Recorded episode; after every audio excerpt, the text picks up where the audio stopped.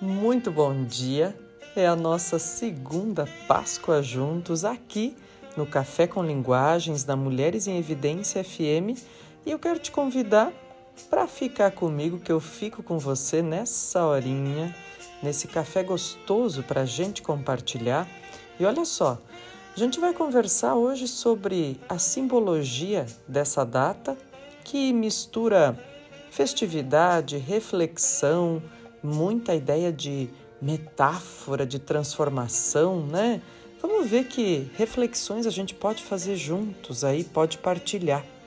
Também vamos falar um pouquinho, já que a gente está tratando de reflexão sobre transformação, de o que é, às vezes, se, se, se sentir estrangeiro, se sentir diferente, se sentir deslocado em situações, em momentos, em si mesmo. Puxa vida, hein? Cada um de nós com os seus jeitos de lidar e sempre procurando pessoas legais em quem a gente possa depositar nossa confiança, né? E também quero te convidar para a gente conversar sobre essa tônica que é nosso ponto de partida para a conversa de todo sábado de manhã, né? O nosso cafezinho, gente. Que tal? Hum, uma xícara agora? Dia Mundial do Café, dia 13 de abril. E a gente vai conversar sobre alguns fatos que talvez a gente não soubesse a respeito dessa bebida que está nos nossos dias, que está no nosso momento, às vezes, de descontração. Em outros momentos é a hora que a gente precisa se concentrar, né? E aí vai um bom cafezinho para amparar isso, né? Bom, quero te convidar. Fica comigo que eu fico com você. Nosso café de Páscoa tá só começando. E eu tô de volta. E olha só, nossa conversa inicial então tem a ver com a tônica das nossas reflexões matinais de sábado, né? E nesse momento em que tem muita gente que aproveitou o feriado para ver família, para descansar. Tem gente que está trabalhando hoje de manhã também, está indo para o trabalho, né? Sábado é um daqueles dias que é mágico para nós, né? É o dia que a gente fecha a semana, é o dia que a gente faz um balanço do que foi e uma projeção para a próxima semana. E o Café com Linguagens, gente, tem essa perspectiva, né? É trazer possibilidades para a gente, é trazer uma conversa para a gente compartilhar e se inspirar. Então, fica comigo que eu fico com você. Vamos falar um pouquinho de alguns fatos que talvez a gente nem conheça ou não tenha parado para pensar sobre o café. Dia Mundial do Café, 13 de abril. Então, olha só, eu estou aqui com uma, uma, um conteúdo produzido pela BBC News que diz que o mundo nunca esteve tão obcecado por café. Que diz: olha, tem gente que toma uma xícara para acordar de manhã, um expresso depois do almoço ou um cappuccino no fim da tarde. Diz, bom, se for isso, olha, tem um padrão aí de consumo bem interessante que é mais ou menos um padrão, né, que vai marcando os nossos horários, o nosso ritmo do dia a dia, né? Mas tem gente, e olha pessoal, vou falar por mim. Nesse período de 2020 para cá, que a gente estava mais, vamos dizer assim, cerceados, né? Dos nossos ritmos, das nossas rotinas costumeiras, e a gente passou a ter uma rotina mais interna, mais fechada, em ambientes fechados, mais em casa mesmo, né? É, e olha, acho que nesses momentos, quando a gente se refere a esse período recente, pessoal, e assim, e a gente passou bem por isso, a gente tá bem, tá com saúde, tem que agradecer bastante, né? Tem que agradecer bastante, tem que olhar com carinho para esse período também. E falo por mim nesse período porque passei a consumir mais café do que o costume, viu? Eu sou dessas pessoas que gosta dessa xicarazinha matinal para acordar, de um café puro, bem forte. E depois, ao longo do dia, não recusa uma xícara de café para acompanhar uma boa prosa ou para seguir esperta e concentrada nas coisas a fazer, né? Eu sou desse tipo de pessoa, mas tem gente que não toma café nem de manhã, né? Conheço, tenho vários amigos assim, e é por isso que eu sempre digo aqui no Café com Linguagens tem espaço para todo mundo, gente. É um café democrático. A simbologia é do café, da nossa xícara de café. Mas se você prefere um chá, um suco, uma água de coco, uma água, um leite quente, enfim, o que você preferir tomar para acompanhar nossa conversa, ó, tá muito tranquilo, é com você, né? E se preferir acompanhar também só escutando, sem o cafezinho, a bebida costumeira, fica tranquilo. A gente tem um espaço aqui que é para todos e por todos também, viu? E olha só, como nessa base do conversando a gente se entende, quero aproveitar então para falar um pouquinho desses dados trazidos aqui sobre o consumo do café e sobre algumas curiosidades. Olha só, tem um comparativo aí de, 20, de 30 anos, na verdade, né? Dizendo assim que em 91 o consumo global, o consumo geral né, no mundo de café era de cerca de 90 milhões de sacas de 60 quilos. 90 milhões, olha, já é alguma coisa, né? Bom, isso, esses dados quem compila é a Organização Internacional do Café. Já 30 anos depois, nesse biênio 2020-2021, gente, o consumo estimado foi de mais de 167 milhões de sacas de café. Quer dizer, é café para dar e vender, né? É muito. Bom, e aí vem uma ideia de dizer, peraí, da onde que vem, o que que é esse grão que a gente prepara, como é que funciona, né? Uma curiosidade, gente. Diz, olha, o café que a gente prepara, na verdade, é uma cereja. Os grãos são as sementes torradas de um fruto, que é conhecido como um grão cereja ou simplesmente cereja. Se você morder essa cereja, vai encontrar duas sementes que se desenvolvem com os lados achatados. Em apenas cerca de 5% do café do mundo, de acordo com a Associação Nacional do Café, daí aqui local, né? é, há uma semente oval chamada moca. E as mocas, então, são selecionadas manualmente e elogiadas por seu sabor mais refinado e forte.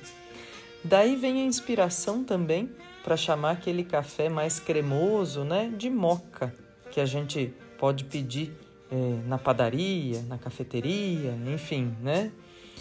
Diz, olha, já que é uma cereja, será que tem gente que come café? Sabe que tem mesmo, gente? Diz, ó, as pessoas bebem café há muito tempo, mas tem gente que prefere comer. E tem algumas empresas que usam a cereja do café para fazer farinha também, que pode ser usada em muffins, pães, chocolates, molhos, né? Mas diz, ó, não tem gosto de café. Dependendo da variedade, ela geralmente tem notas, tem cheirinho, gostinho floral ou cítrico. Olha só, e aquelas histórias, né, que os amantes do café têm essas curiosidades, procuram essas informações e conhecem, né? Dizer essas histórias de que é preciso que o café seja processado no trato digestivo de um animal para ficar mais gostoso, hein? Bom, vai lá, ó. Ele é caríssimo, gente, esse café. Diz, puxa vida. São cafés muito caros, são os mais caros do mundo e passam pelo trato digestivo dos animais. Tem um café, inclusive, que se chama Kopiuyak. É um café feito a partir dos excrementos de civeta de palmeira asiática, um pequeno mamífero carnívoro com pelagem manchada, de focinho pontiagudo que vive em palmeiras na Indonésia. O que, que acontece? E outros são feitos a partir de, do trato digestivo de elefantes também, né? É, tem essa informação aqui, mas nas nossas florestas também do, do jacu, né? E outras, outros animais que de fato ingerem o café e depois de passar pelo trato digestivo, ó, o café fica mais caro. Bom, veja qual é o processo. Diz que as cerejas do café são fermentadas à medida que passam pelos intestinos dos animais e depois são coletadas e vendidas. Um pacote de 500 gramas desse grão pode chegar a 700 dólares no varejo de luxo. Nota bene, 700 dólares. Mas tem também, olha gente, esse dos elefantes, então diz assim, mais ou menos é, é um pouco mais barato, mas também diz, olha, ainda assim é vendido um pacote pequeno de 35 gramas por 85 dólares. Se diz misericórdia, é bastante, né? Bastante dinheiro, né? Bom, revista especializada, uma revista canadense especializada em café, diz que é quase como um chá. Não é amargo, com notas de cacau, tamarindo, tabaco e couro. Vamos falar um pouquinho de saúde, gente? Ó, pesquisas, não sou eu que estou inventando porque eu gosto de café, não, viu? Mas pesquisas dizem que o café faz bem para gente e faz bastante bem. Ele tem antioxidantes que evitam que as nossas células sejam oxidadas por toxinas que são substâncias químicas que geram inflamação. Um estudo é, publicado recentemente em revistas médicas internacionais sugeriu que se a gente tomar três xícaras de café por dia, a gente reduz o risco de morte por várias condições, inclusive doenças cardíacas. E ó, não é o primeiro estudo do gênero feito, viu? Tem vários feitos nesse sentido já conhecidos há um bom tempo. Mas pega leve, né? Vai devagar, sabe? Não exagera, porque senão aquilo que pode ser fazer bem para a saúde pode gerar também é, malefícios, né? A gente sabe que tudo que a gente ingere que é muito pode descontrolar, pode descompensar. Bom, Diz: olha, quem são os maiores consumidores de café? São os escandinavos, gente. Tá lá, ó. Quem são? Finlandeses, noruegueses, islandeses, dinamarqueses e suecos. Então, embora a gente goste muito de um bom cafezinho, puxa vida, os italianos que fizeram do café um elemento essencial, imprescindível de La Dolce Vita, consome mais ou menos 6 quilos per capita por ano. É quase metade do que consomem os finlandeses. Veja só como o discurso é tudo, né, gente? Sabe que falando nisso, por que tô falando, né? Discurso é tudo? Porque parece quando a gente fala assim, né? Pensando desses povos que consomem mais café, a gente pensa que a gente gosta muito, que os italianos gostam muito porque eles, é, inclusive, né, têm esse ritmo de vida que faz com que nas grandes cidades eles sempre saiam de manhã pedindo aquele cafezinho é, no, na, na, padaria, né, no, no caminho para o trabalho, aquele expressinho matinal. Diz, olha, parece que isso se incorporou como discurso à vida do italiano, mas não como prática ou como uma prática tão forte quanto na Finlândia, né? Veja são reflexões importantes para a gente pensar. Sabe que esses dias eu vi postado uma frase que dizia assim: é, todo mundo pode fazer tudo. Eu pensei, como assim todo mundo pode fazer tudo? E era desses posts que vem viradinho depois uma outra frase, outra resposta, né? E aí eu olhei, todo mundo pode fazer tudo, olhei o outro lado e dizia assim: não me surpreendo com mais nada, nem me decepciono. Falei, ah, tá aí, ó. Discurso, gente. Então, ó, uma frase de efeito depende da interpretação. E essa relação tão amistosa, tão frutífera com o café, também, né? Diz o discurso ou o estereótipo cola, mas às vezes você nem imagina, né? Eu, por exemplo, não imaginava que fossem os finlandeses os maiores consumidores de café do mundo. Gente, fica comigo que eu fico com você. Já já eu volto. E é nesse ritmo de fica comigo que eu fico com você que a gente segue aqui no nosso Café com Linguagens na Mulheres em Evidência FM. Eu disse: olha, é um dia simbólico, A gente está retomando aí os nossos cafés inéditos. Sabe que tempo de outono é um tempo de recolhimento também, às vezes, né? A gente precisa se recolher para organizar a casa, né? Com todas as metáforas possíveis aí, colocar tudo no ritmo de novo e seguir. Seguir com as energias boas, trocando os nossos abraços, agora presenciais também, mas virtuais sempre, gente, sempre. Muito abraço virtual, muita energia boa transmitida e eu dizia que a Páscoa é, essa, é esse momento, esse elemento simbólico, né, para essa ideia de ressurgimento, de renascença, de mudança de hábitos, de ritmos, quem sabe, né? Sabe que vou compartilhar aqui uma, uma sensação que eu tenho muito, muito, muito e sempre. De que às vezes me falta nomear as coisas para conseguir transformá-las. E esses dias eu estava lendo um texto do Sérgio Rodrigues, que publica na, na Folha de São Paulo, e ele dizia uma coisa que, sabe, não é novidade, mas às vezes a gente precisa ver de novo, né? Ser inspirado por isso para se lembrar. Ele dizia: olha só, o primeiro passo para resolver algum problema é dar nome para ele, né? Mas quando você dá nome, você começa aí a ideia de resolução, começa o caminho. E é muita analogia boa fazer isso, né? Tem, um, tem uma ideia muito interessante de interpretação, né? Porque quando a gente fala que as pessoas só mudam quando percebem os problemas, ou as pessoas só aceitam tratar alguma doença quando elas encaram a doença e aceitam que isso é uma condição, né?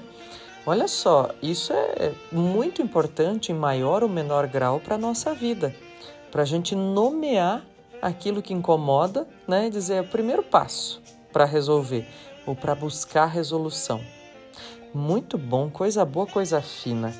E olha, tô há dias para compartilhar, gente, esse livro, essa leitura da Cláudia Durastante, A Estrangeira é o nome do livro mas sabe, tinha até pensado no ano passado em fazer um café falando disso quando me chegou esse livro até as mãos.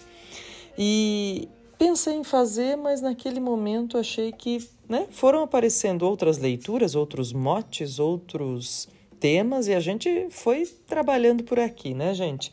Nessa base de vamos refletir juntos, fica comigo que eu fico com você e vamos embora, vamos junto, né? E olha, gente, acho que as coisas, de novo, acontecem no momento oportuno, no momento devido. É, neste ano, o filme que ganhou o Oscar de melhor filme faz uma releitura de um enredo que já foi colocado no cinema, chamado A Família Bellier, que é um filme de 2014, um filme francês. É, o enredo é mais ou menos assim, né? Tem uma família de pai e mãe surdos, um filho que também é surdo e a filha, a menina, é ouvinte, ela não é surda. Só que houve essa contestação, inclusive à época do lançamento desse filme, porque eles usaram atores ouvintes.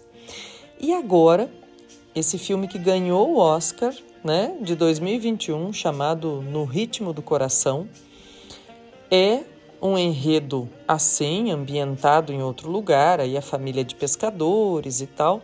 Mas o uh, que, que acontece? Eles trabalharam com atores surdos de verdade. Então, isso já dá um, puxa vida, né? Um crédito, gente, maior de respeito também e inclusão, né? Porque, olha, gente, representatividade é uma palavra que talvez a gente entenda muito pouco o significado, né? É muito diferente eu dizer que sim, sou empática né, com o surdo, eu dizer que sim, vejo, respeito e reconheço esse outro que ele é, mas é diferente de ele ser representado por um que faz parte do seu grupo, né? Por um que enxerga o mundo, que conhece o mundo, que entende o mundo do mesmo jeito que ele. Então, Isso também é bem interessante para a gente perceber. E olha, minha chamada também para o nosso café de hoje foi sobre quem é que nunca se sentiu estrangeiro dentro da própria vida, né? Nos lugares, nos jeitos, nas situações. Esse livro, A Estrangeira, da Cláudia Durastante, claro, eu vou fazer aquele nosso barulhinho costumeiro, né, gente? Olha só, tá aqui, ele tá em impresso, então dá para fazer aquele barulhinho, ó. Da página virando, ó. Aí. Esse livro, gente, traz uma informação, uma relação muito próxima com o enredo do filme, da história do No Ritmo do Coração. E eu vou te convidar, claro, para ler comigo a orelha do livro, né? Que é sempre aquele ponto que eu gosto de começar pra, a olhar para o livro, né? A orelha e a contracapa. Bom, a orelha diz assim: a história de uma família se parece mais com um mapa topográfico do que com um romance. E uma biografia é a soma de todas as eras geológicas que você atravessou. Anota a narradora deste livro singular e apaixonante. Como se conta uma vida se não explorando seus lugares simbólicos e geográficos, reconstruindo um mapa de si mesmo e do mundo vivido? Entre a Basilicata e o Brooklyn, de Roma a Londres, da infância ao futuro, este romance de Cláudia Durastante é uma aventura muito pessoal que combina novas e velhas migrações. Olha que bacana, gente! E diz assim: filha de pais surdos que se opõe à sensação de isolamento, com uma relação tão apaixonada quanto raivosa, a protagonista vive uma infância febril, algo frágil, mas capaz, como uma planta teimosa, de deixar raízes em todos os lugares. Daí que eu falei, pessoal, da semelhança né, de enredo com o enredo do filme No Ritmo do Coração. Aliás, uma ótima pedida e muito simbólico dele ter ganhado o Oscar, gente, sendo um discurso de amor e não, às vezes, assim, um discurso patológico, pesado, né? Que, claro, faz parte, tá aí no cinema, é isso. Mas me parece um ano muito simbólico para esse discurso de se abnegar por amor, né? Que é o que a família faz, é o que a menina também faz, ter essa correspondência aí, né? Ter ganhado esse lugar de destaque, esse lugar mais alto no pódio do Oscar. Bom, seguimos com a nossa orelha do livro, que diz assim: Descendente de uma família de imigrantes que trocou a Itália pelos Estados Unidos, ela nasceu no Brooklyn. Mais tarde voltou com a mãe para a aldeia da família na Itália. Adulta, se muda para Londres. Em todos esses lugares, a mesma sensação a de ser estrangeira. Mas a menina que se tornou adulta não para de traçar novos caminhos migratórios para o estudo, para a emancipação, para o amor irremediável. A alteridade se torna parte do seu espírito. Organizado em capítulos curtos, agrupados em torno de conceitos como família, viagens, saúde e outros, o texto de Durastante, que é autora, né? É, o romance de notação memorialística entre reflexões sobre lugar do outro e jornada ao passado familiar é o resultado brilhante de um livro que a um só tempo é intimista e profundamente universal. Olha, gente, gosto muito, né, dessas revelações quando a gente pode dizer que alguma coisa é intimista e profundamente universal, quer dizer assim, nos toca tão fundo que a gente percebe, né, como se tivesse sido feito para a gente ou pela gente, mas ao mesmo tempo diz, ó, são os universais, é o jeito como todo mundo se sente, né? Todo mundo tem decepções, todo mundo tem frustrações, todo mundo tem alegrias, tem tristezas, tem momentos de felicidade. Todo mundo tem processos para passar, tem obstáculos, tem jeitos de lidar com a vida.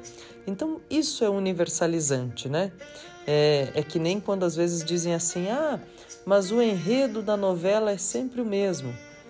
Enredos são situações, gente, que, vamos dizer assim, resumem jeitos universais de viver. Então, diz: olha, puxa vida, se a gente quiser ir para perto, a gente diz: ó, oh, desde o Shakespeare era o mesmo enredo, né? desde as primeiras narrativas era o mesmo enredo. O que muda não são uh, os sentimentos ou o jeito de lidar, mas são as outras contingências, né? Os entornos. E olha que importante isso.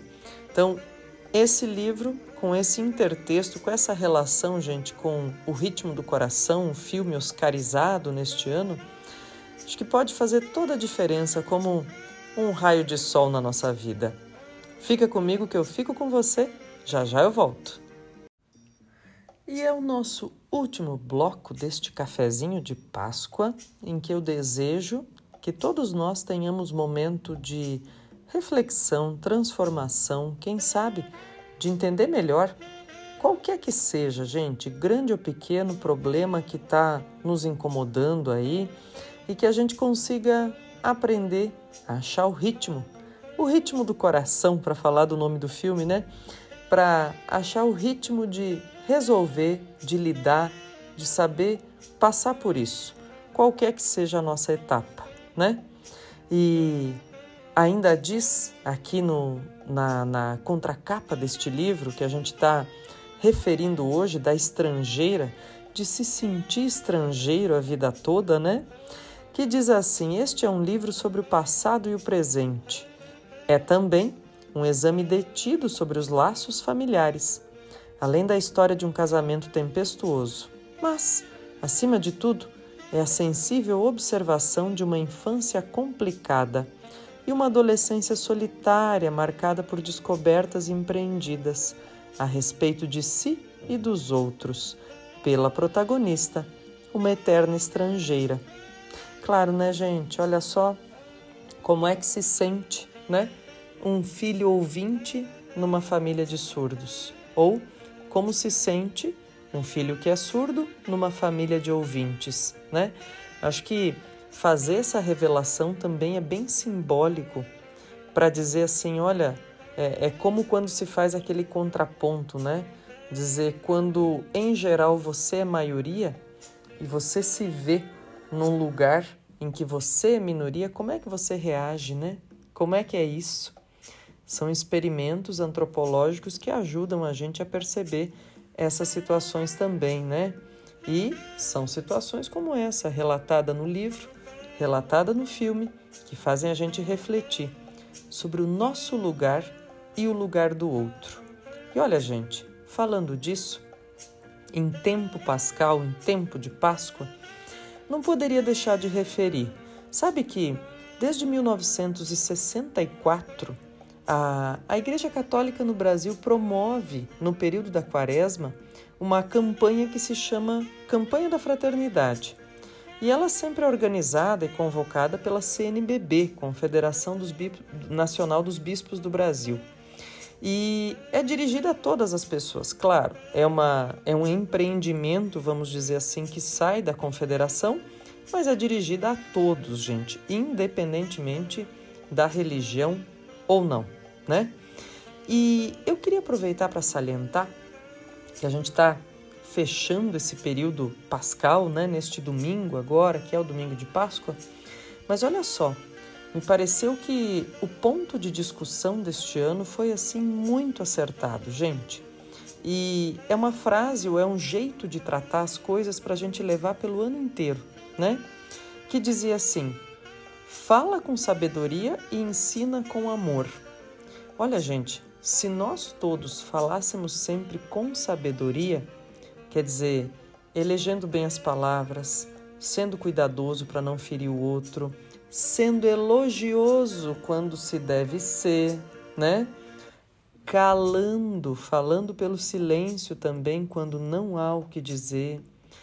Olha, é um exercício para a vida, porque aí sim a sabedoria começa a habitar nossas ações, nossos dias, nosso jeito de lidar com os outros, né? E ensinar com amor, olha, gente, para mim, que sou do âmbito da educação aí, é, tem sido um exercício de todos os dias. Não dá para a gente deixar de considerar que as crianças, os adolescentes, nós adultos voltamos com um ritmo diferente depois desses dois anos, desse biênio que a pandemia fez com que o ritmo de estudos tivesse outro tipo de tratamento, né? Com que estudássemos mais distantes uns dos outros. Esse processo de ressocialização exige muito amor, né? Tem que ter muito amor envolvido. E sabe, gente, quando eu falo de amor aqui, e quando os educadores que já falaram isso muito antes de mim, quem sou eu na fila do pão, né? Sempre digo isso. Eles falaram coisas e fizeram coisas muito grandiosas e generosas. É, dizem que amor não é essa sensação só da gente dizer de fazer todas as coisas, de permitir todas as coisas. Ao contrário, né?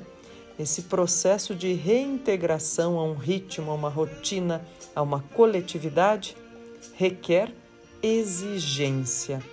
Então, que esse nosso amor de adultos educando ou reintegrando essas crianças e adolescentes seja de generosidade e exigência. E que a gente sempre peça e agradeça por ter a medida certa para fazer isso. Fica comigo que eu fico com você. Uma excelente Páscoa a todos. Que a gente tenha uma semana transformadora mesmo, viu? Siga no ritmo do coração. Nos encontramos por aqui, na Mulheres em Evidência FM, no próximo sábado, nove da manhã.